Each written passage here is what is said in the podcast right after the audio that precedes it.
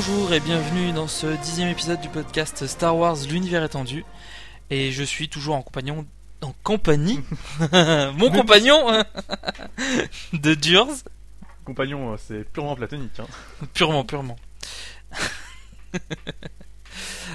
Et aujourd'hui, donc épisode un peu spécial puisque euh, on va parler vraiment de la base de l'univers étendu avec un nouvel espoir, donc qui est le tout premier film, la toute première référence de Star Wars qui. euh, Bah, le début d'une double trilogie qui restera dans la mémoire. Dans les mémoires. Voilà. Et tout, tout en fait dans cet épisode est euh, euh, peut être transformé en une extension de, de l'univers étendu. Donc on va voir, euh, on va voir en plusieurs points ce qu'on tout l'épisode. Donc déjà on va commencer par retracer euh, le vécu des différents personnages avant le avant les films qu'on puisse euh, se rendre compte d'où ils en sont euh, entre ceux qui ont vécu de l'épisode 3 jusqu'à l'épisode 4 ceux qui ont commencé à vivre comme Luke et Leia Yann Solo qui est peut-être un petit peu plus vieux ce que ce qu'a fait Obi-Wan ce qu'a fait également Dark Vador où en est en fait la situation politique du de la De la galaxie. Non Alderan est pacifique, nous n'avons pas d'armes, il est Préférez un impossible autre objectif Un objectif militaire? Alors dites où est la base? Alors, euh, la galaxie, en fait, pendant 20 ans, euh, c'est euh, l'Empire qui a pris le contrôle. Donc, en détruisant petit à petit toutes les infrastructures, de, en, en les détruisant euh, pas euh, matériellement, mais euh, administrativement, en sapant toutes les bases de la République. Euh, donc, euh, tout ce qui est. euh, En prenant le contrôle total du Sénat. voilà, euh, jusqu'au point en fait de le dissoudre, puisque Oui, ils sont sur le point de le dissoudre au début du film. Ils expliquent qu'ils sont, fait que le euh, Sénat est- a- vient de perdre en fait ses derniers, euh, son dernier, ses derniers ses pouvoirs. derniers pouvoirs. Quoi.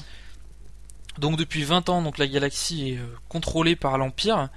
Et contrairement à une république euh, qui était relativement pacifique et voire même très spectatrice de ce qui se passait, l'Empire est xénophobe à un point euh, monstrueux en fait. C'est-à-dire que toutes les races euh, Non humaines. non humaines sont réduites en esclavage, sont considérées comme des moins que rien.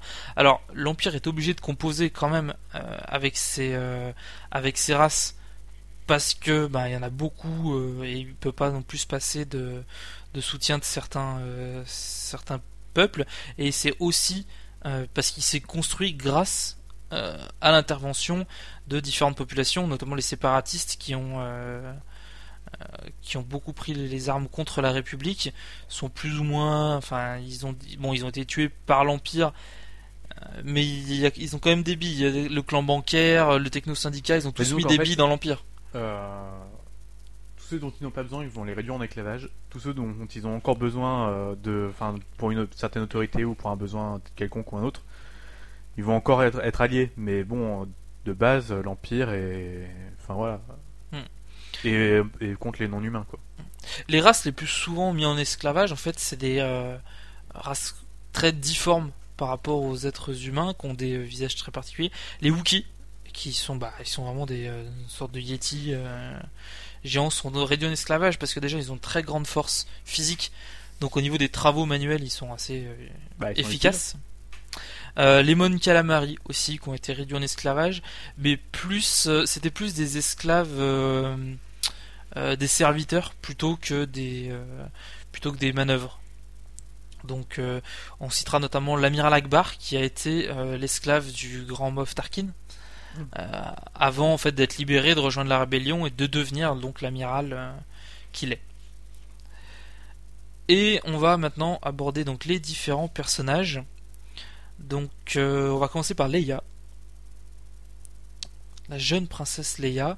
euh, parce que c'est l'histoire sans doute la plus courte. Parce qu'elle n'a pas fait énormément de choses. En fait, tout ce qu'elle a fait, c'était dans une optique précise. Son père était et euh, sa mère biologique était membre fondateur de l'alliance euh, de l'alliance rebelle avant même la fondation de l'empire. Et de, de ce fait, elle a un peu hérité de la volonté de son père de s'opposer. euh, son père qui est resté sénateur très longtemps, qui s'est opposé au maximum aux avancées de, de l'Empire. On Et dire le- qu'il le fait d'ailleurs toujours. Hein, Ben, vu qu'il est mort sur. Oui, il meurt dans le film quand même. oui, mais bon, avant le film, il est encore vivant. Oui, voilà, il, il, il utilise les, euh, tout, tout son pouvoir politique pour essayer de saper l'Empire. Et Leia euh, va aller vraiment plus loin puisqu'elle va rejoindre la rébellion. On retrouve, alors on retrouve pas ça dans des romans. J'ai pas vraiment eu euh, trop de romans là-dessus. Les BD c'est plus un format qui s'y euh, qui s'y rapporte puisque c'est des formats courts en termes d'histoire. Euh, on voit souvent Leia qui, donc déjà c'est une enfant très turbulente qui a manifesté comme son frère très tôt des pouvoirs liés à la Force. euh, qui euh, ont été plus ou moins masqués Bah, c'est quand même un personnage qui a beaucoup de caractère. énormément et euh, elle foutait un bordel monstre chez elle. Elle avait des sœurs aînées qui étaient euh, des- les, les filles biologiques de, de Bail Organa et c'était un, un foutoir pas possible. C'était un monstre et elle a mené plein d'actions politiques et plus ou moins militaires sous couvert de son activité de, de sénateur. C'est-à-dire que avec son, son immunité parlementaire, elle pouvait, son immunité diplomatique, euh, elle pouvait accéder à des territoires contrôlés par l'Empire qui étaient normalement interdits d'accès sous couvert de missions humanitaires pour transporter euh, des faux, des armes, des, euh, des informations à destination de, de l'Alliance rebelle. C'est justement ce qu'elle fait euh, quand on la voit au tout début du film. Du coup, ben, Voilà. en train de transporter des plans euh, été volés pour. euh, Parce que pour elle, en fait, c'est vraiment euh, une mission comme une autre. Bon, c'est vrai qu'elle se fait un peu ar- arrêter par Dark Vador et, euh, et le Moff Tarkin, mais à la base, elle menait réellement des missions humanitaires et sous couvert de ces missions, elle, participait à la rébellion. Il n'y a pas grand chose de plus à en dire sur ce personnage puisque ben elle va faire ça quasiment toute sa vie. En plus, elle est très jeune, je elle a, 10, elle a 20 ans, une vingtaine d'années, 19 19 ans. Donc, euh, c'est pas c'est pas très simple de tout décrire tout son, son passage. C'est elle a fait euh, elle fait partie de la noblesse aldéranienne je veux dire euh, à l'inverse de Yann Solo on va voir maintenant qui lui a une enfance beaucoup plus perturbée. Déjà il ne connaît pas ses parents il a il a toujours été très indépendant l'orphelin. C'est un grand classique quand même. hein. oui, et, ju- et justement, c'était euh, euh, ça, ça fait partie en fait de son de sa personnalité. Il a rejoint un équipage de contrebandiers, c'est la bande de euh, qui euh, pour sur- pour survivre parce qu'il a il a dû trouver un petit boulot et il a été élevé par euh, par une Wookie. Donc ce qui explique d'ailleurs qu'il a de très gros liens avec euh, Chewbacca et qu'il arrive à le comprendre, c'est que pendant euh, pendant plusieurs années, Chewbacca a été élevé par une Wookie qui était euh, la cuisinière, je crois, de la de la pas bande. Chewbacca, Yann Solo. De quoi? T'as dit Chewbacca, il a été élevé par une Wookiee. Je suppose que oui, parce qu'il est Non, Wookiee, non, non. euh, Yann Solo a été élevé donc Solo. par euh, c'est Diulana qui euh, qui était la cuisinière, je crois, du euh, de la bande de Shrike, du du vaisseau. Il, est devenu par la suite un bon pilote, un très bon pilote, notamment sur les courses de soupe. Alors les soupes, c'est euh, l'équivalent des, euh, des motojets. Euh, C'était un truc à peu près équivalent. Il était très très bon, il a gagné plusieurs prix. Et d'ailleurs les, les fonds, enfin le Shrike qui était très contente que son, son poulain lui rapporte autant d'argent. Pour info, le vaisseau de Shrike s'appelait le Bonne Fortune. Euh, quand il a 19 ans, Yann décide de, Anne décide de s'enfuir. Et euh, bon, bien sûr, Shrek ne veut pas puisque c'est un mec qui lui rapporte quand même pas mal d'argent. La Wookie s'interpose et se fait tuer. Euh, et bon, elle a quand même arraché un bras au frère de Shrek. Hein, donc c'est encore une petite anecdote, fait que les Wookiees aiment bien arracher les bras des gens. Mais je pense que c'est un hobby. Ils doivent se dire tiens on va faire quoi aujourd'hui? On va arracher le bras des gens. Voilà, un peu plus tard, euh, il va reprendre du service en tant que contrebandier euh, sous le cartel des Hutt, mais pas sous le nom de Han Solo, sous le nom de Vic Drago. Et euh, au cours d'une euh, d'une mission, il va rencontrer euh, une jeune femme qui s'appelle Bria, et en, et en la libérant, il va faire exploser une, sorte d'usine d'épices. Alors l'usine d'épices, c'est comme les labos de drogue, en fait, c'est à peu près la même chose, c'est à plus grande échelle. Du coup, Vic Drago est fortement recherché par le cartel des Hutt. D'ailleurs, c'est l'objet de trois romans, euh, qui est de la trilogie de Yann Solo. Euh, je crois qu'il y a, simple. hein. euh, il y a le Gambit du Hutt, le bagne des étoiles, et je me souviens plus du troisième, du troisième roman, où en fait ils vont, il est d'ailleurs il est déjà avec Chewbacca, je crois, sur cette période. Chewbacca était un esclave de l'Empire, qui, euh, Qui a été sauvé par, euh, qui a été sauvé par, euh, par Yann Solo. Alors, Et du coup, ben, Chewbacca lui voue une dette de vie, c'est pour ça qu'il l'accompagne partout Mm. après. Hmm, je dis une erreur. Euh, il n'était pas avec Chewbacca. Il le rencontre bien après. Euh, après justement être euh, avoir utilisé le pseudonyme de Vic Drago et de, cette euh, aliéné le cartel des Hutt, euh, Yann Solo rejoint l'Académie Il a impériale. vraiment pour habitude de se faire quand même des, des ennemis, hein, j'ai l'impression. Non mais les Hutt l'aiment les, les Hutt l'aiment bien jusqu'à ce qu'ils deviennent euh, plus très utiles. Mais bon, c'est une forte tête. Donc il rentre à l'Académie impériale pour améliorer ses talents de pilote. Il obtient de très très bons euh, résultats. Euh, mais ça reste quand même un bon casse-cou, donc il a un peu de mal à suivre les ordres. D'ailleurs, tout à l'heure on disait que chaque élément de, de l'uni- de- du film, du premier film, est une source dans de l'univers étendu. Euh, Yann- sur le pantalon de Yann Solo, il y a une ligne rouge qui part, euh, qui suit en fait la jambe. C'est une ligne de sang. C'est euh, ça fait partie d'une sorte de récompense ou de distinction pour un pilote impérial ayant accompli un, un fait d'armes particulier. Et donc quand même ils vont aller chercher loin alors. voilà, donc c'est vraiment, enfin, je veux dire, sur juste un élément de, on va dire, de décor, de, euh, qui- ils ont tiré Un un, élément de style, mec. voilà, ils ont tiré toute un- une partie de l'univers étendu. Euh, et euh, donc quand il est sur la base, euh, enfin à l'Académie impériale, il prend en pitié un jeune Wookie, enfin un esclave Wookie, parce que jeune pas vraiment, mais euh, pour l'âge d'un Wookie ici, c'est Chewbacca, et il le libère. Donc Chewbacca contracte une dette de vie, et il restera avec lui jusqu'à jusqu'à la fin. D'ailleurs, on connaît pas de- la fin de, de Yann Solo. Mais on connaît la fin de Chewbacca. Oui, mais tu viens de révéler que Chewbacca était mort. Désolé. Pas dans les Oh le spoil Non, bah oui, non, pas dans les films, voilà. Euh, donc après, les deux, les deux amis s'établissent comme contrebandiers. Il y a beaucoup de bandes dessinées qui font, euh, qui montrent Yann Solo et Chewbacca euh, au cours de différentes missions. Euh, Mais donc c'est enfin, c'est quand même deux personnages assez riches qui, qui ont beaucoup bourlingué euh, pendant longtemps, donc c'est évident qu'il y a beaucoup plus de choses là-dessus que sur euh, Leia ou sur notamment Luke Skywalker, qui lui a vécu une vie assez paisible en fait en tant que fermier euh, sur Tatooine quoi. Ah, paisible, euh, c'est pas tout à fait le mot, hein, donc euh, on verra ça après. Et donc, au fil des missions, ils se sont fait remarquer par le cartel des Hutt, encore une fois, mais cette fois dans, dans le bon sens, et notamment par Jabba. Euh, et Yann deviendra un des meilleurs contrebandiers au service de Jabba euh, jusqu'à l'épisode, jusqu'à juste avant l'épisode 4 en fait, où euh, Yann Solo est obligé de se faire raisonner par l'Empire. Il est obligé de larguer sa cargaison dans l'espace Cargaison avec qui valait beaucoup- du coup beaucoup de voilà, valeur. assez énorme. Et du coup, il, il devient débiteur de, de Jabba. Donc en fait, c'est euh, et ce qui devient euh, très dangereux. Autant quand un Hut vous doit quelque chose, ça va. Quand c'est vous qui lui devez quelque chose, c'est plutôt, plutôt dangereux. Ben, disons que les enfin, veulent récupérer ce qui est Tout à fait, ouais.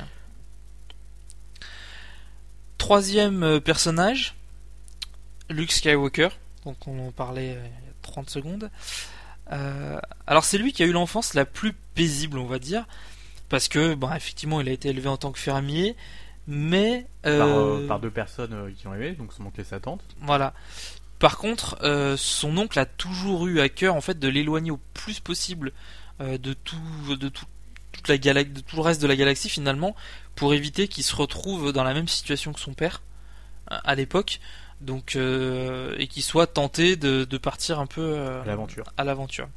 C'est d'ailleurs même ce qu'il lui explique au tout début quand il refuse de le laisser partir euh, à l'académie. Exact. Exact. Toute, sa, toute son enfance, Luc a cru que son père était un, un pilote de cargo. euh, qui était mort durant la guerre des, la guerre des clones. Donc il a jamais vraiment cherché à en savoir plus que ça. Pour lui, c'était. euh, Il a dû poser quelques questions à un moment donné, sans doute quand il était plus jeune. Sans que les attentes ont- n'ont sans doute pas voulu lui répondre ou lui ont du coup euh, donné cette, euh, cette information et du coup euh, Mm. il n'a pas dû voulu, enfin il n'a pas eu à creuser plus loin quoi. Non, c'était euh, après il a, il a vécu sa vie assez normalement. Par contre, très tôt, comme son père, il a commencé à rêver de tout ce qui était euh, les grands espaces, la galaxie. C'est un très bon pilote, Hmm. Euh, peut-être même meilleur que son père, ce qui est pas peu dire parce que c'était vraiment un très très bon pilote, Anakin. Euh, il a, euh, il se fait une bande d'amis d'ailleurs, euh, dont Biggs Darklighter, qu'on revoit un peu plus tard dans le lors de l'attaque contre l'étoile de la mort. Et Biggs d'ailleurs, au moment de partir à l'académie de pilote, euh, lui léga le Skyhopper, donc le fameux, le fameux petit vaisseau que qu'on voit en deux Dans le garage du coup de. Voilà, on le voit. Alors on le voit en arrière-plan, donc si on vous connaît pas la forme d'un Skyhopper, c'est un peu difficile. Par contre, Luke joue avec une maquette de Skyhopper. Donc sur le même plan, on voit en arrière-plan le vrai Skyhopper et le, la maquette donc dans les mains de, de Luke. Et Luke n'a qu'un rêve en fait finalement, c'est de partir rejoindre ses amis à l'académie de pilote. Oui Euh, bah c'est, enfin il est jeune, c'est l'appel de l'aventure. euh, lui il a toujours connu la ferme, il en a un peu marre, il a envie de, enfin, de de ses propres ailes. Donc les deux, euh, les deux, les deux amis connus de, de Luke euh, Skywalker, c'était Biggs Darklighter et Janek. J'ai oublié le nom de famille de Janek. Qui euh, Je ne le connais pas non plus. non, non, non. Euh, c'était la... alors c'était l'académie de pilotes. Euh, c'était là-bas en fait que l'Empire faisait ses sélections. C'était pas vraiment une académie impériale. Je pense qu'il y avait quand même des billes là-dedans, mais Il ne devait pas y avoir qu'une académie pour tout. euh, Voilà, voilà. galaxie, euh. Mais tou- toujours est-il que si Biggs et Luke ont fini dans la rébellion, ce qui était leur objectif de départ, Janek a fini dans l'Empire. Hmm. Et à plusieurs occasions, il a recroisé Luke Skywalker, donc ils étaient tous les deux euh, en enfin, opposés. Et d'ailleurs, à un moment donné, je, Luke sauve la vie de, Janek, alors que Janek est officier impérial. Euh, et contrairement à la plupart des officiers impériaux, euh, il comprend la valeur d'une vie humaine ou d'une vie quelle qu'elle soit et il va mettre un point d'honneur en fait à sauver réellement euh, dès qu'il peut il va se démerder pour sauver des gens que ça soit euh, empêcher un massacre perpétré par l'empire ou empêcher ces hommes de se faire tuer parce qu'un officier supérieur incompétent les envoie à la mort Euh, le problème c'est qu'il sera jamais réellement reconnu parce que l'empire est quand même reste une euh, un milieu on va dire un peu élitiste et dès qu'il y a un peu de noblesse dans l'empire les, les nobles en fait accèdent plus rapidement à de hautes fonctions sans forcément qu'ils en aient les compétences En gros, il y a des passe droits quoi. voilà Euh, il a Luke a quasiment toujours été sur la surveillance d'Obi-Wan Kenobi. Il y a eu quelques passages où Obi-Wan quittait Tatooine parce qu'il était obligé, mais quasiment tout le temps, il surveillait de façon à ce qu'il n'y ait rien euh, de dangereux euh, qui puisse lui arriver. Il a notamment repoussé des inquisiteurs Sith. Alors les inquisiteurs Sith, c'était une sorte de milice, pas des inquisiteurs Sith, euh, les l'Inquisition impériale, pardon. C'était des sortes de milices qui euh, cherchaient les Jedi ou les euh, utilisateurs de la Force et qui avaient pour but de les, de les tuer. Tout simplement. Hein. Et euh, donc euh, Luke a failli être retrouvé euh, parce que euh, des gens ont commencé à chercher du côté d'Anakin sans savoir qu'Anakin était devenu euh, Dark Vador et les impériaux ont retrouvé la trace d'Anakin donc l'enfance d'Anakin sur Tatooine en disant qu'il avait- encore de la famille là-bas tout ça mais Obi-Wan a réussi à les euh, À les abattre. euh, je suis pas sûr que ce soit lui qui les a abattus, mais je crois qu'il les a envoyés sur une fausse piste. Et on va voir, de toute façon, on va voir ça tout de suite cas, euh, avec euh, la, la vie d'Obi-Wan Kenobi durant ces 20 années. Donc pour résumer la situation d'Obi-Wan, euh, Leia a été placée en famille d'accueil donc euh, dans- chez les, euh, la famille Antiès à Alderaan. Euh, Luke est euh, en plus ou moins en sécurité sur Tatooine, euh, mais ça reste celui qui peut être la cible la plus facilement atteignable. Atteindre quelqu'un de la noblesse aldéranienne, ça reste plus difficile qu'atteindre un fermier sur Tatooine. Puis il y a quand même, enfin, moins de chances qu'on saisisse les connexions avec un avec un Organa qu'avec un Skywalker. Oui, parce qu'il a gardé son. Oui, c'est vrai qu'il a quand même gardé son nom de, son nom de famille. Donc c'est. Bon, euh, même s'il habite chez Lars, Tout à fait. Bah, c'est quand même Luke Skywalker, c'est pas euh, Luke Lars. Oui. Euh, Obi-Wan se rend assez souvent à la cantina de Eisley pour, euh, pour écouter, on va dire, les potins, savoir ce qu'il advient de la galaxie. Et c'est d'ailleurs au cours d'une de ces discussions qu'il apprend que Dark Vador a survécu. Parce que pour lui, il était certain de l'avoir tué. du coup, quand il apprend que Dark Vador est là, il doit, enfin, il sait que c'est Anakin, quoi. Oui. Ah oui, oui, de toute façon, il a, il a aucun doute là-dessus. Euh, un peu plus tard, il porta également secours à Ferus Olin, qui est un ancien Jedi, euh, qui était, euh, pas- c'était lui qui était aux prises à la base avec les inquisiteurs impériaux. Et euh, d'ailleurs, mission au cours de laquelle il croise Jango Fett. Encore jeune, du coup, à l'époque. Euh, ouais, ouais, ça, non, parce que Bon, il va avoir la vingtaine, quoi. Ouais, ben il avait, euh, il voit que qu'il marche en fait. Il a il a vu l'armure mandalorienne. Il a vu que il a compris que c'était Django Fett. Il s'est douté bien que c'était pas un mec décapité qui marchait dans l'armure. Euh, et quand Leia commence à montrer quelques dispositions, euh, Attends, du coup, c'est pas Django. non, c'est Boba Fett. Ouais. Voilà. C'est pour ça qu'il a tout de suite compris qui c'était. Mais euh, quand Leia commence à montrer quelques prédispositions à la force, il charge Ferus Olin de veiller sur Leia. Donc en fait, elle avait quand même un ange gardien. Plus tard dans l'histoire, Ferus euh, recroisera Luke et Leia sans jamais lui divulguer euh, quoi que ce soit. La famille Organa est au courant de l'existence de Ferus Olin. Ils savaient qu'il y avait un Jedi qui était, en- qui était là euh, pour, pour, la- pour protéger Leia. Mais euh, bon, ça c'est pas, euh, c'est pas très très important. Sinon, à plusieurs reprises, Obi-Wan sauve Luke, et du même coup, ben, l'oncle et la tante, euh, plusieurs fois contre les pierres toscaines, puisque euh, euh, ils ont attaqué la, ferme de la ferme des Lars. À leur tête, il y avait justement Asharad Het, qui était l'ancien, un ex-Jedi, euh, qui était revenu dans sa patrie. Alors c'est un humain adopté par des Toscanes, euh, mais avec le cause de leur euh, sorte de, de bandage autour de la tête et leur masque respirateur, on, ils voient pas leur véritable tête. Donc euh, pour, euh, pour les Toscanes, c'était réellement un Toscane, c'était pas un humain. Euh, quand euh, Obi-Wan D'ailleurs, est-ce qu'un seul jour, on voit vraiment le visage d'un Toscan non. Ça fait partie du, du mystère. Comme un Jawa. J'ai jamais vu la tête d'un Jawa. Euh, au cours du duel, euh, Obi-Wan tranche le bras de. Tu as toujours une histoire de démembrement hein, tout le temps. Toujours. Tranche le bras de Het et il lui enlève son masque. Euh, les Toscanes voient que leur chef n'est pas l'un des leurs et ils s'en vont. Donc Dark Maul fait également une petite réapparition. Ah ouais, quand même. Ouais, mais il est pas mort, hein, Dark Maul. Du coup, les bras ou les jambes, du coup, qui viraient le haut, les bras. C'est la tête, c'est les bras qui reviennent.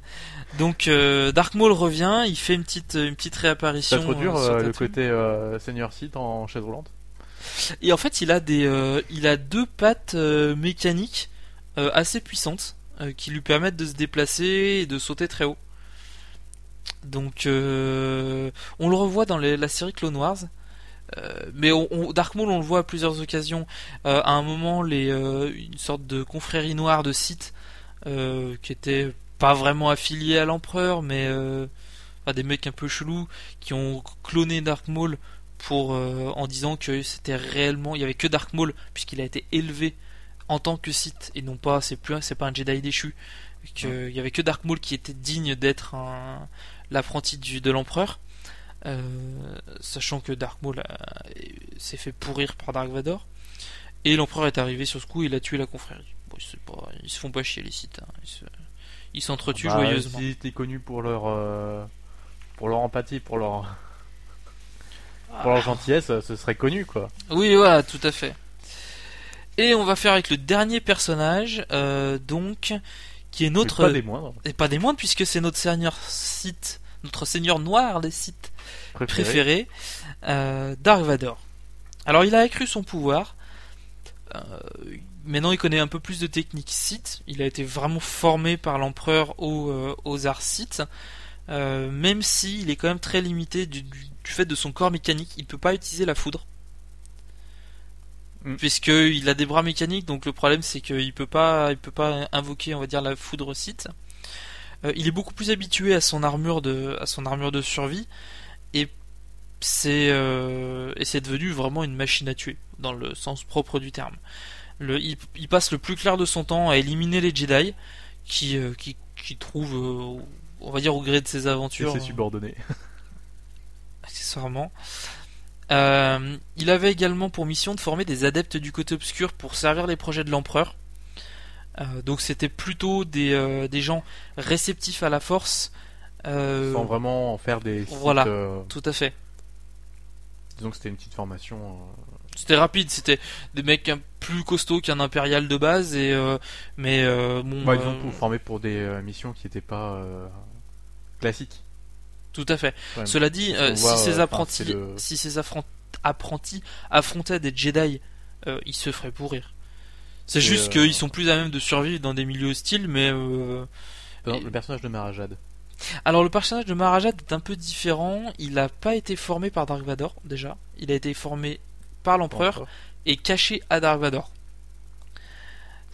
C'était la main de l'empereur, c'est-à-dire que quand l'empereur avait besoin d'assassiner quelqu'un, euh, discrètement, il envoyait Marajad. Oui, quand c'était pas discret, il envoyait Dark Vador. Voilà, Dark Vador, c'était la- c'était une, euh, c'était une des figures de l'Empire. C'était euh, euh, son armure noire était un symbole en fait de, de puissance et de, de mal. De, de, c'était un être très Bah, maléfique. C'est c'est quand il y a besoin de fin. Disons quand il y a besoin de vraiment faire peur aux gens, c'était Dark Vador qui envoyait. C'était une figure qui allait terroriser. Exact. C'est pour ça qu'il était envoyé à certains endroits quoi. Il a, euh, il, a les Jedi d'une force euh, monstrueuse. Il était là de partout. Chaque fois qu'il y avait un gros conflit euh, qui, euh, ou une planète qui remettait en doute sa loyauté envers l'Empire, on envoyait Dark Vador. Parce que rien que sa présence, le fait qu'il arrive, ben, les gens ils disent ok ok, on obéit, y a pas de problème. À l'inverse, quand un cartel de la drogue ou euh, des contrebandiers faisaient un peu d'ombre à l'Empire, ça a été le cas du Soleil Noir, euh, c'est Marajad qui a été envoyé pour tuer donc le chef du Soleil Noir, de façon à ce que euh, l'Empire soit plus inquiété par cette organisation mafieuse. Voilà, donc là on a fait un, vraiment un petit tour rapide des, euh, des différents personnages, des différents protagonistes. Principaux. Ouais, principaux. Après, c'est vrai que dans le film, on en a un bon paquet d'autres qui sont visibles, euh, mais on va pas tous, euh, on va pas tous en parler parce que on prendrait des heures. Faut savoir que chaque personne qui a ne serait-ce que deux mots à prononcer dans le film a un nom. Euh, voire même des personnes qui même ne prononcent rien et qui ont chopé des noms avec l'univers étendu. Donc, euh, parler de toutes les personnes présentes dans le film, euh, ça serait Très très long. ex- extraordinairement compliqué surtout. Je veux dire, le, il y a juste un l'espion, l'exemple typique, c'est l'espion, l'espion impérial qui euh, avertit euh, les patrouilles impériales donc que euh, le que Luke et Obi-Wan sont vers le Faucon Millennium là, le truc c'est une sorte de Oui, trompe et qui fait des des gargouilles. Il a un nom, il a une histoire, alors qu'on le voit euh, 5 secondes dans le film. Ils sont dans le film, ouais. C'est pareil, le, le barman euh, qui dit on sert pas ces choses-là en parlant de, de 6PO et DR2, euh, il a un nom, il a une biographie, euh, on sait où il est né, on sait qui il a fréquenté, on, on sait toute sa vie. Alors que le gars, Eh ben. il parle, il donne une phrase. Donc, euh, En c'est même temps, il, il tient quand même. euh, Enfin, la cantina la plus euh, dangereuse de la galaxie. oui, oui, oui. Et Je pense euh, que c'est pas n'importe qui non plus. Non, il a participé à des choses un peu bizarroïdes d'ailleurs, aux, aux côtés de... Il a rencontré Aura Singh, qui est une tueuse de Jedi. Euh, Hmm. Après, je suis pas très fort en anglais, donc j'ai pas pu faire la traduction, mais... euh, euh, mais il parlait de sang-froid et d'assassinat, donc je suppose que c'est pas non plus un mec qui est, qui est tout blanc. Et... Euh, donc là, c'est vraiment les années noires de l'Empire. Et fort heureusement pour nous, il y a un nouvel espoir. Eh bien, qui s'amène Je préfère une vraie bagarre à ce jeu de cache-cache à la noix. Donc, début du film, hein, on arrive donc sur notre fameux plan euh, du vaisseau spatial avec le Tantif 4, donc qui est le vaisseau consulaire de la princesse Leia. D'ailleurs, une réplique ou voir le même vaisseau que ce qu'on voit à la fin de l'épisode 3, avec le même décor, tout pareil, euh, qui se fait arraisonner par le par l'Empire. Et on découvre donc nos copains Android, C3PO, C6PO selon les versions, et R2D2 qui sont euh, qui vident très bien les lasers d'ailleurs. Il y a très- des couleurs. Ah, ils ont beaucoup de chance. Hein. tout- tout- mais d'ailleurs, c'est vrai que c'est pas ils l'ont fait plusieurs fois dans le film. Euh, Je crois R2D2 euh, quand ils traversent l'arène de Geonosis ou des trucs comme ça. Ils Oui, arrivent à, ils tout à tout esquiver. Et ils atterrissent sur Tatooine. Tatooine, planète qu'on retrouve dans 5 films euh, sur les 6. Donc c'est vraiment l'une des planètes centrales en fait de, de l'univers étendu. Euh, déjà parce que c'est là-bas que qu'Anakin est né, qu'il a, grand, qu'il a grandi euh, en tant qu'esclave. C'est là-bas qu'il y avait sa mère, que l'oncle et la tante de Luke vivent, et que du coup que Luke a été Élevé. élevé. C'est aussi là que du coup que Obi-Wan, parce que Luke était là-bas, que Obi-Wan a, a grandi. Donc on, on va la revoir. Enfin, Obi-Wan a vieilli. Plutôt grandi. euh, oui, oui, oui, bien sûr qu'il a vieilli. Il n'a pas vraiment grandi, mais du, du Il coup, était déjà grand. Voilà. Et Tatooine, donc, euh, qui est euh, qui est une planète de sable, Ouais. hein, euh, avec une très grosse population bizarroïde. Tatooine, il y a plein de légendes qui circulent sur ces sur ces monstres et ces et ces créatures. L'une des créatures qui est sans doute le moins une légende, c'est le puits du Sarlac, qui euh, qui est dans le trou de, Tatooine, une sorte de tout qui va bouffer euh, peu près tout ce qui passe. De toute façon, Euh, là où en fait Jabba s'en sert de terrain de- d'exécution pour euh, pour tuer des gens, on va dire en, grande pompe, euh, faire une sorte de petit spectacle. Euh, et une autre légende de, de Tatooine, c'est le Dragon Crate. Dragon Crate dont Obi-Wan imite le cri quand il veut faire fuir les Tusken euh, qui ont attaqué euh, Luke. Luc. C'est un une sorte de c'est pas réellement dragon dans le sens où il peut voler mais c'est une sorte de, lézard géant qui, euh, qui qui qui pique vraiment. Vraiment, c'est un truc assez monstrueux. Euh, D'où le fait que les pillards Tusken s'enfuient quand, euh, quand ils ils entendent le cri pareil. voilà, parce que c'est euh, c'est assez euh, ils assez méchant. qu'affronter un Dragon Crate. Dans alors je je sais pas dans ce Est-ce qu'on la voit du coup beaucoup euh, cette planète dans l'univers étendu? Oui oui oui, qu'elle oui. reste quand même, enfin, c'est quand même un point assez éloigné du centre de la galaxie. C'est une planète hein, qui paraîtrait un peu. Eh paumée. ben, on la voit dans, on la voit dans Night of the Old Republic, premier du nom,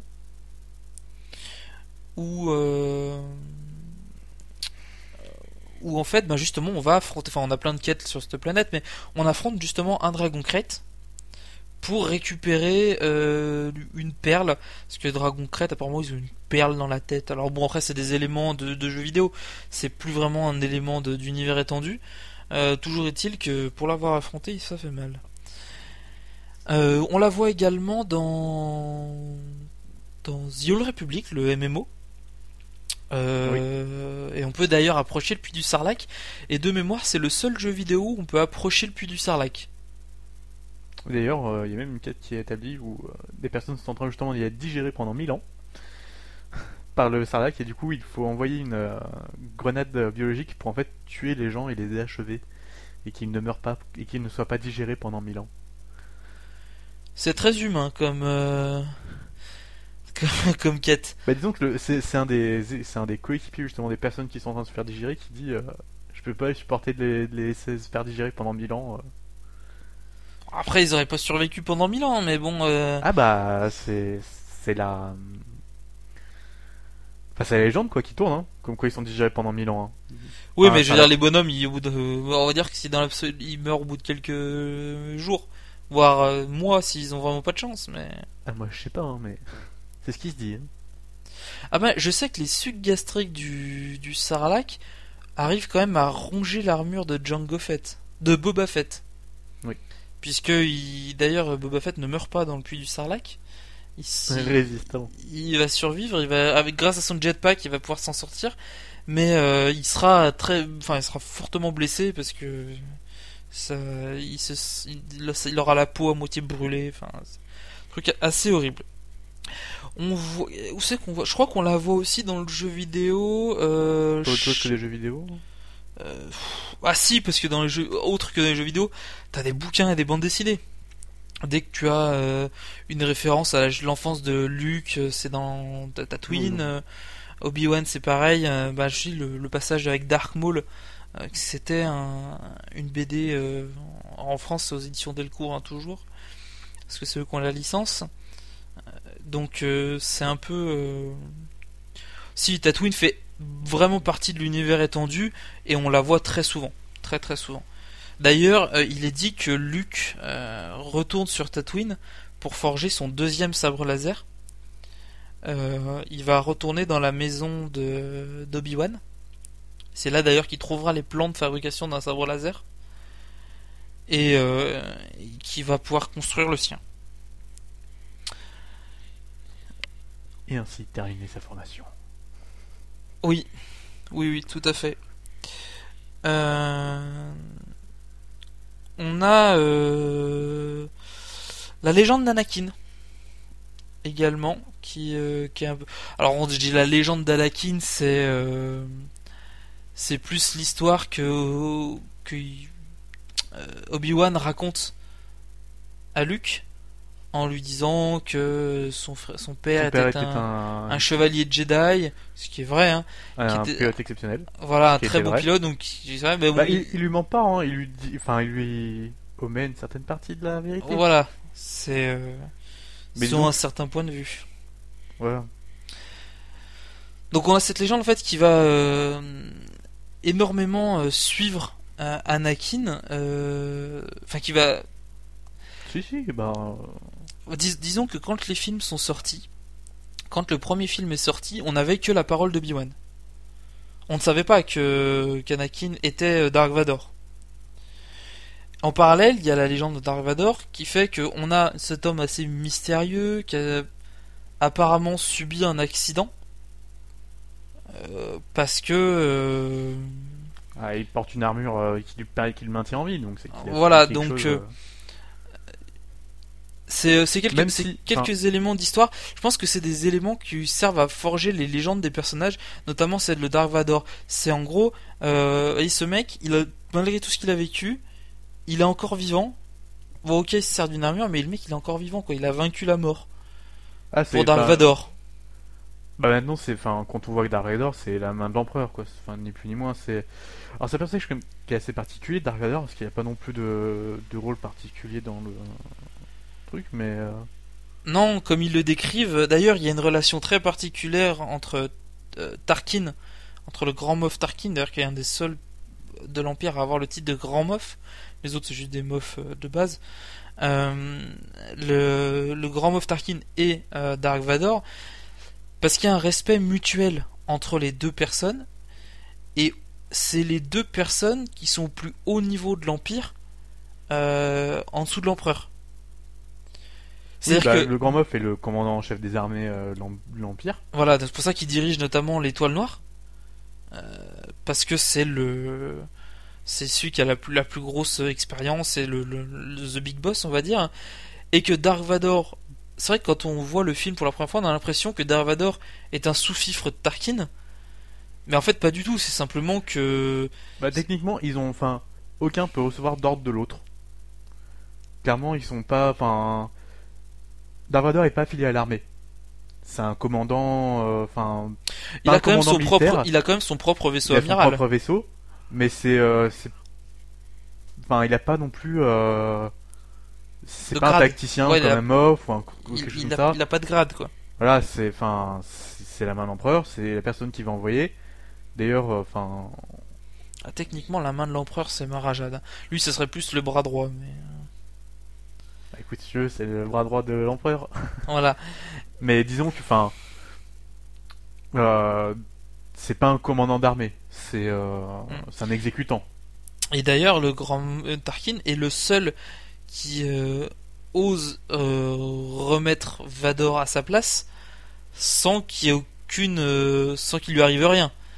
Genre, on a bien vu que chaque officier qui fait une erreur ou qui ose critiquer Vador, euh, Le paye chèrement. Il, il le paye chèrement. Le l'officier impérial qu'on voit se faire tuer euh, dans, qu'on voit se faire étrangler, pas tuer, parce que qu'on va se faire étr- étrangler en présence de Tarkin, c'est grâce à l'intervention de Tarkin qu'il doit, encore en vie. qu'il est encore en vie.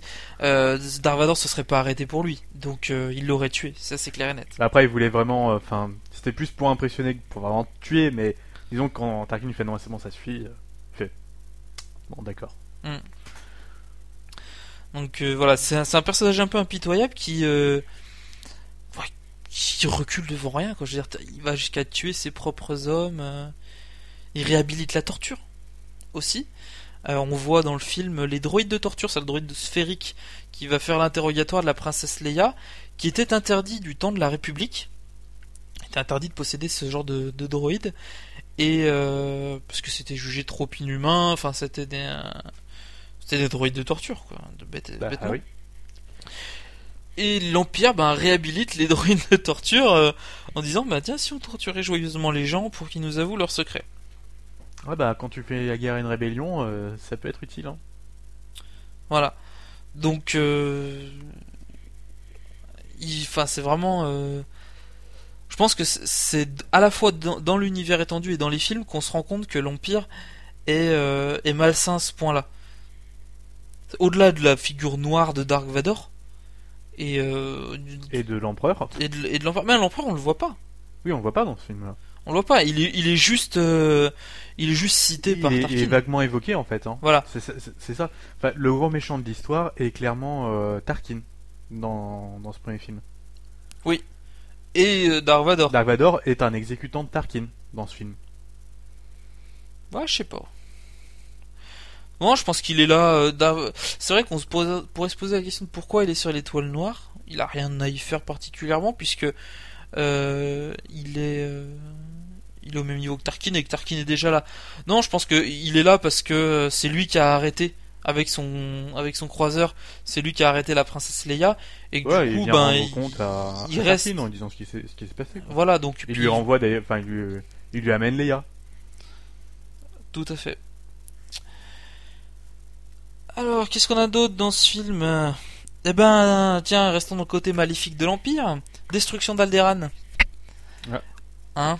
Des, euh, je... Dites-moi la...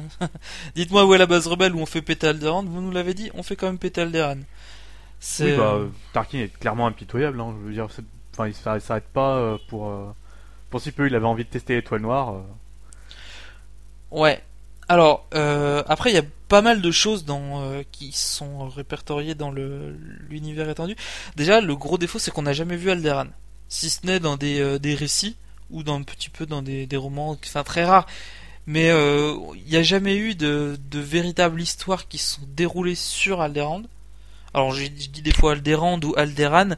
Faut savoir que les deux orthographes sont possibles aussi. Je crois que c'est lié à cause de la traduction. Oui, être la traduction. Donc euh, du coup, euh, on fait un peu les deux. Euh, Enfin, on, on- enfin Alda, Alan du coup on la voit euh, dans Store. Ouais, exact. Voilà, on peut y faire euh, du coup toute une pratique de mission et on y voit du coup un peu le système politique qui règne. Il y a plusieurs familles, plusieurs, enfin, plusieurs familles plus ou moins influentes. euh, Qui ont une sorte de roi. Hmm. C'est euh, bah, c'est un système féodal. Bah, ouais, c'est Mais, pour ça que euh, Leia est vraiment princesse. C'est pas juste un titre, elle est vraiment princesse. Mine de rien. Oui, ça voudrait dire que Bail Organa était roi. Forcément, mais c'est, enfin, ça fait partie, enfin, elle, elle fait partie d'une famille euh, d'une noble. de, de noblesse et du coup, ben voilà, là, enfin, Eh ben, en fait, princesse, c'est pas les, comme, les euh, Organa, les Organa ont, ont été une famille dirigeante. Hmm. Mais je crois que le roi est élu en fait. bah, il est élu justement par les familles, euh, il me semble. Voilà. Donc du coup, c'est vrai qu'elles sont toutes, par les toutes familles les fi- parmi les familles en fait. voilà, toutes les filles de de ces familles sont, Des- euh, sont des princesses. princesses. Parce que techniquement, ils sont potentiellement des rois. Leur, euh, Et du coup, bah voilà, c'est pas Voilà. juste. euh, Et la princesse, justement, nous dit Aldéran est pacifique, nous n'avons pas d'armes. Alors, euh, ça pourrait être con comme ça, mais c'est vrai. En fait, euh, il se trouve que à un moment donné de leur histoire, Alderaan a dit on va se démilitariser complètement. Ils ont pris toutes les armes de la planète. Après, euh, je pense qu'il y a peut-être les gardes de sécurité qui en ont encore ou comme ça, mais c'est même pas certain. Euh, ils Bah, ont- disons qu'il n'y a plus aucune arme de, de- enfin, on va dire de niveau militaire, à mon avis. Ah, ils ont pris toutes les armes de la planète, ils les ont mis dans un vaisseau et ils ont envoyé le vaisseau euh, vers une sais que le bonhomme il a un destination. blaster dans son placard? Non, mais ça c'est normal. Après, c'est la... comme tout, les armes sont prohibées, mais bon, t'as toujours des gens qui en ont. Quoi. C'est. euh, Faut d'a- d'ailleurs remarquer que il n'y a pas d'interdiction de porter un blaster. Dans ce... Les gens cachent pas qu'ils portent des armes. En même temps, euh...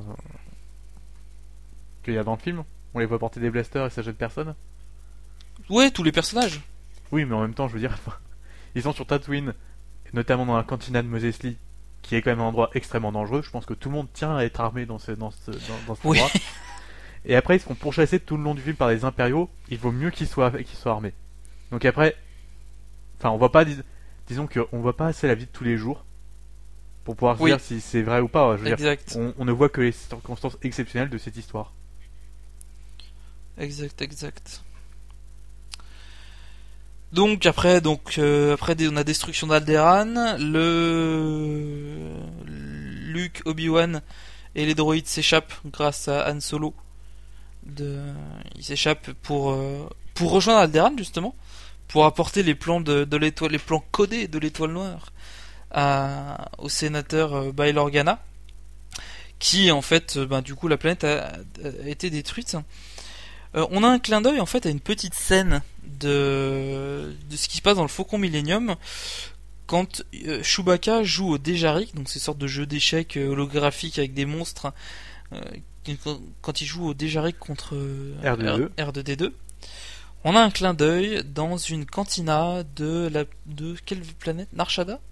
Alors, euh, je, je sais pas, c'est une planète impériale, euh, enfin du côté empire de, de Star Wars du de République, Mhm.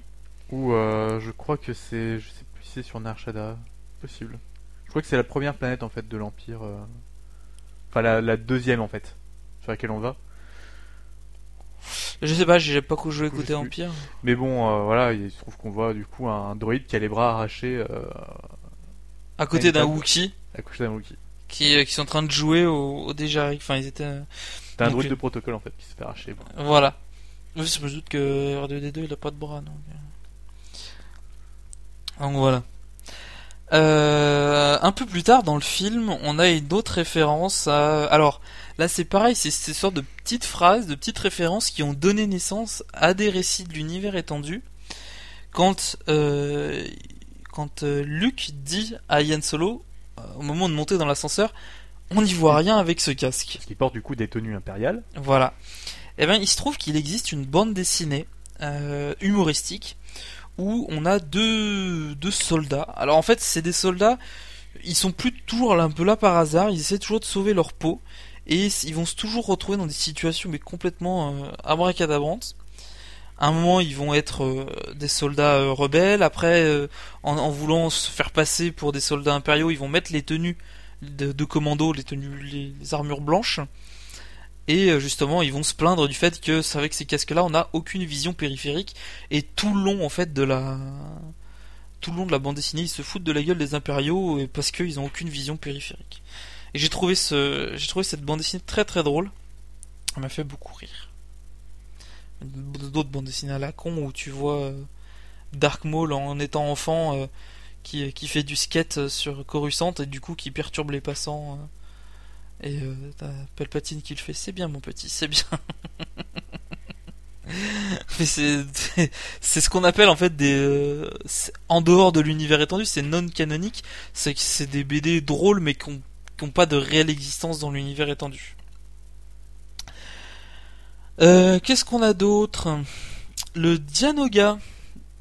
Alors la créature qui attaque euh. Luke, Yann, Han Enfin, et surtout surtout Luke et Chewbacca dans le dans le compacteur à ordures de la station euh, de l'étoile noire, c'est un Dianoga. C'est une créature qui est originaire de la planète Vobran, si je ne m'abuse, et euh, qui a la particularité donc déjà de se déplacer de d'être transportable sous for- forme larvaire, parce qu'au bout d'un moment un Dianoga c'est assez gros, voire même carrément très gros.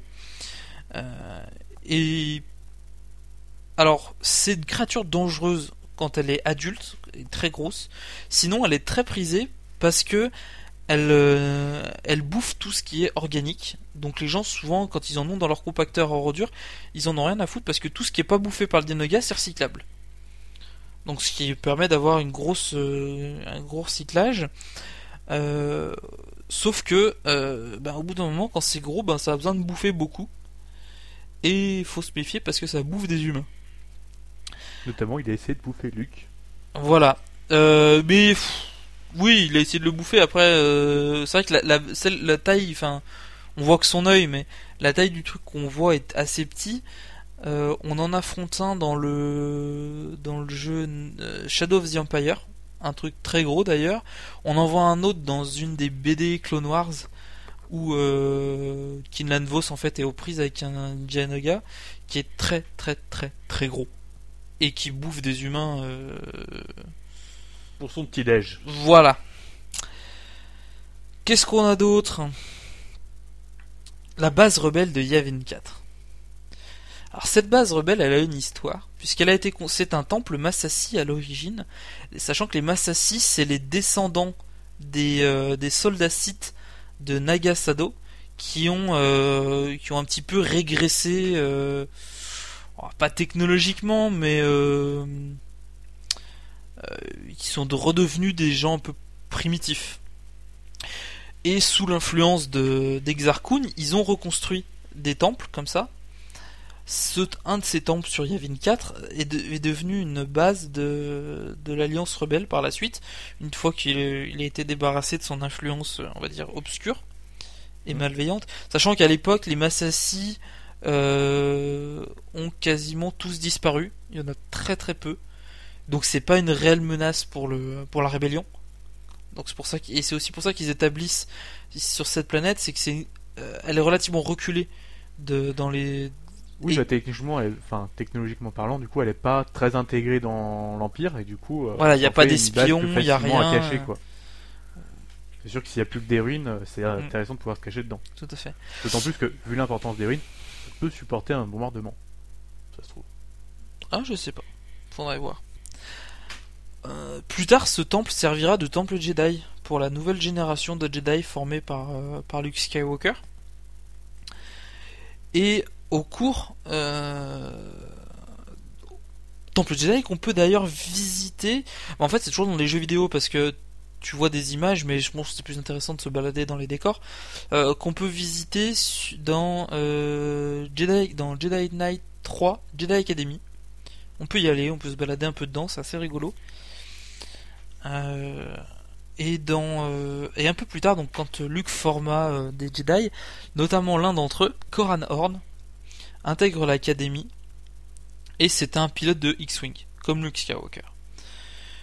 Quand les, la nouvelle, les nouveaux Jedi arrivent au temple, ils choisissent leur quartier et Koran, lui, il va pas prendre un quartier dans le quartier on va dire résidentiel. Il va choisir une petite chambre qui est à, l'écart, plus près des hangars. Euh, Luke va lui demander pourquoi avoir euh, choisi cette chambre-là précisément. Donc Koran répond simplement bah, parce que je m'y sens bien. Et Luke lui montre une pierre euh, qui est dans les fondations de la chambre, sur laquelle ont signé tous les membres de, de l'ancien escadron de Luke qui ont participé à l'attaque de la première étoile de la mort. Donc Jet Porkins, Biggs Darklighter, qui sont tous les deux morts pendant l'attaque, Mm. euh, Wade Gentil, Luke, euh, et euh, je crois qu'il y en avait deux, trois autres, mais dont les noms ont été un peu euh, oubliés. Donc voilà, une petite Il anecdote. qu'il y a eu beaucoup de morts lors de cette attaque. hein. Ah bah il y a eu surtout très peu de survivants. Très très peu de survivants. Euh, et tiens d'ailleurs à propos de pilote de X-Wing, petite référence euh, quand euh, Luke dit à Biggs que le, le rasmot entre les montagnes était plus compliqué de que Lorsque que la du coup à l'attaque de, de la tranchée. euh, voilà de l'étoile de la mort. Il dit non c'est rasmot à la maison euh, entre les montagnes c'était pire parce que Biggs est donc originaire de Tatooine et il s'avère que oui. C'est-à-dire qu'en gros, si vous jouez au jeu Rock Squadron, premier du nom, vous vous rendrez vite compte qu'il est plus difficile de piloter un Skyhopper dans les dans le- les canyons de Tatooine que une LX dans le dans la tranchée de l'étoile de la mort. Euh, il faut pour ça débloquer toutes les missions en, en mode or pour pouvoir avoir accès à tout ça. Euh, Qu'est-ce qu'on a d'autre comme personnage intéressant? Si on a un vieux, mais alors les vieux, Bah, on voit quand même un des euh, un principaux. euh, Voilà. Un des principaux. Amiral de la rébellion quoi. Enfin, amiral, je sais pas si l'amiral. si c'est ça. Alors, à la- dans la scène finale du film, avec euh, la remise des médailles, il y a un vieil homme qui dit, ou un personnage âgé, vieil homme, qui tend les médailles à Leia pour, euh, pour récompenser donc Luke et, euh, et Yann. Ce vieil homme, c'est l'amiral Jan Dodona, qui sera, qui est un des fers de lance de la, de la rébellion. Il sera capturé, il va disparaître à un moment donné, et il sera retrouvé dans une cellule, dans une cellule impériale par Coran Horn justement, qui, euh, qui le, qui le libérera euh, plus ou moins puisque il, rendra l'âme à ce moment-là, euh, il sera trop vieux. Et euh, donc il sera libéré bien plus tard. Sauf que Jan Dodona est le créateur euh, des unités euh, spatiales, euh, enfin des, des, escadrons euh, euh, de l'Alliance. Créateur euh, matériel, vaisseau. Ah, donc c'est pas n'importe qui non plus. Non, non, non, c'est lui qui fournit tout ce qui est vaisseau, c'est lui qui, euh, enfin, qui fournit, qui trouve euh, les trucs et qui arrive à, à concevoir sa flotte. Voilà, du nom il n'y a pas X-Wing et X-Wing et I-Wing, I-Wing. ouais. voilà. De les deux vaisseaux, du coup, on voit. Oui, on en voit que deux parce que les B-Wing euh, et les A-Wing. A-Wing, arrivent bien plus tard. ils arriveront que dans le retour du Jedi. Hmm. Quand euh, Bah, déjà, euh, en fait, enfin, retour du Jedi, l'Alliance a quand même pris beaucoup plus en importance. Déjà dans l'Empire contre-attaque, ils ont déjà beaucoup plus de vaisseaux, ils ont des croiseurs, ils ont des, des- vraiment des, ils ont Mais ils une ont armée, plus de moyens. ils ont une armée. euh, Bah, disons que la, la défaite de, de la bataille de Yavin va leur permettre en fait de, enfin, d'obtenir beaucoup plus de support. bah, surtout de montrer que l'Empire est pas invulnérable Bah oui. et que par conséquent, ben, les gens qui avaient des doutes et qui disaient non mais de toute façon, le, voilà, le, le- qui pour eux c'était euh, c'était perdu d'avance, le combat servait à rien. En voyant ça, ils vont dire bah non finalement euh, on va se, Il y a une chance. il y a une chance, Il y a on va y un aller. nouvel espoir. Eh bien vu, bien vu, bien vu. Eh bah, c'est clairement ça. Hein. C'est euh, Oui, c'est la défaite de première défaite de l'Empire. euh, donc il y a de l'espoir pour la suite, quoi. Hmm. Il y a de l'espoir. Et, euh, et puis je crois que c'est tout, en fait. Euh, parce qu'on n'a pas grand chose d'autre à dire. C'est vrai que on aurait pu faire plus long. En- On aurait pu parler de beaucoup plus d'autres- de choses. Euh, le problème, c'est qu'après, on commence à rentrer dans les détails. On peut, prendre n'importe quel personnage euh, d'un nouvel espoir, développer toute son histoire pour euh, et finalement il n'y a pas énormément d'intérêt. On a euh, comment dire chaque personnage finalement a son importance à plus ou moins grande échelle, mais ce qu'on retient c'est l'aventure des héros, des, protagonistes de l'histoire. En fait, dans, ce- dans ce film, on voit clairement, euh, il y a plusieurs personnages principaux, euh, notamment Luke, qui est vraiment le héros de cette euh, de ce film. C'est lui le nouvel espoir, clairement. Mhm. Euh, on y voit Leia, qui du coup, elle est déjà une combattante. Une Ah oui oui non mais il faut savoir que dès, On- dès son, enfin, dès son plus jeune âge Alors que lui, il vient tout juste d'arriver, et du coup, c'est voilà, c'est Dès son plus jeune âge, elle manie, elle manie des armes, donc euh, malgré euh, malgré qu'Eldaran n'en a aucune. euh, Elle fait partie du Sénat, euh, du Sénat impérial, euh, puis euh, Non, mais c'est une elle forte envoie tête. du lourd. Hein. Mais euh, enfin, chaque personnage a son importance. Après, dans le film, c'est évident que, enfin, tout est écrit, d'une- tout a été écrit d'une certaine manière. euh,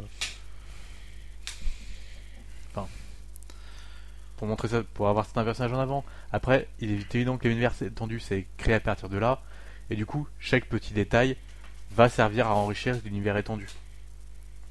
Oui. Enfin, donc l'univers étendu ne part pas de rien. Ils prennent un détail à un endroit au moment et euh, ils l'amplifient. Enfin, ils vont euh, rajouter des détails dessus, notamment le euh, barman du, de la cantina.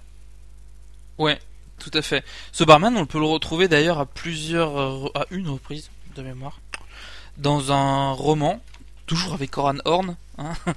C'est un, très très grand personnage de l'univers étendu, Coran Horn, qui intervient euh, après le, un retour du Jedi. Donc c'est vrai qu'on va beaucoup en entendre parler quand on va faire la, partie X-Wing. Il y a eu énormément d'histoires euh, là-dessus.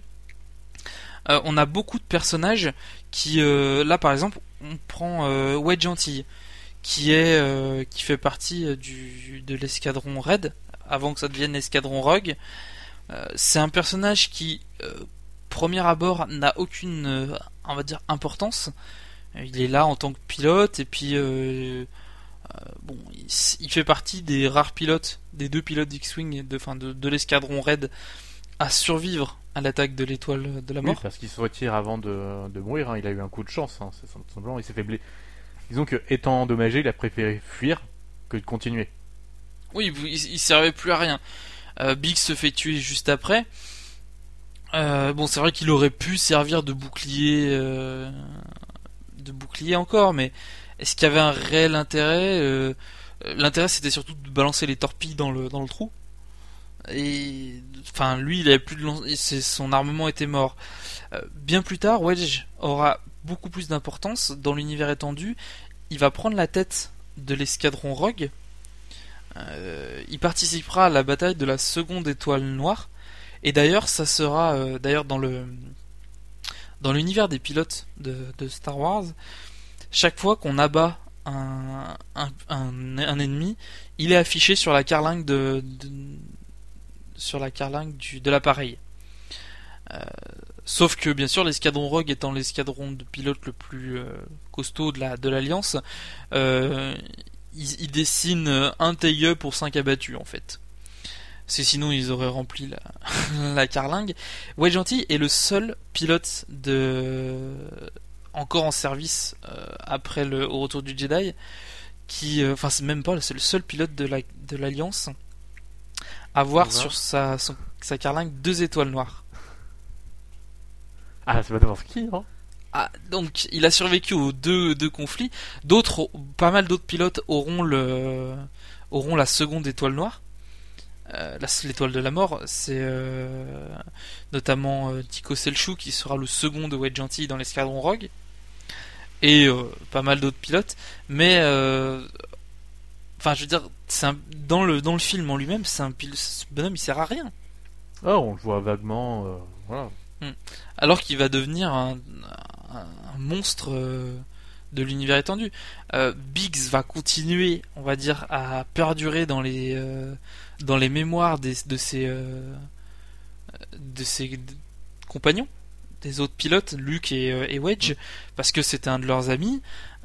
Le son petit frère ou son cousin, son cousin Gavin Darklighter va, va intégrer plus tard l'escadron Rogue. Euh, à la fin, Gavin Darklighter va diriger les forces armées de la République. Enfin, le nom de Darklighter, il sera toujours là en gros. Alors qu'à l'origine, euh, il est même pas cité dans le bouquin, dans le dans le film. Ah non, pas du tout. C'est euh, c'est pour ça que chaque anecdote, chaque élément du film peut être transposé en dans l'univers étendu. On peut retrouver quasiment tout. Bon après, je pense que le Jawa qui se balance euh, sur le dans la version remasterisée, qui se balance au cou de sorte de gros dinosaure là, lui on le retrouve pas, mais euh, autrement il y a énormément d'éléments euh, à droite et à gauche. Voilà. Et sinon, bah, je crois que c'est la fin de cet épisode. Euh, qui est un peu plus court que le précédent, mais effectivement, comme je dis, on peut pas parler de tout à 100%.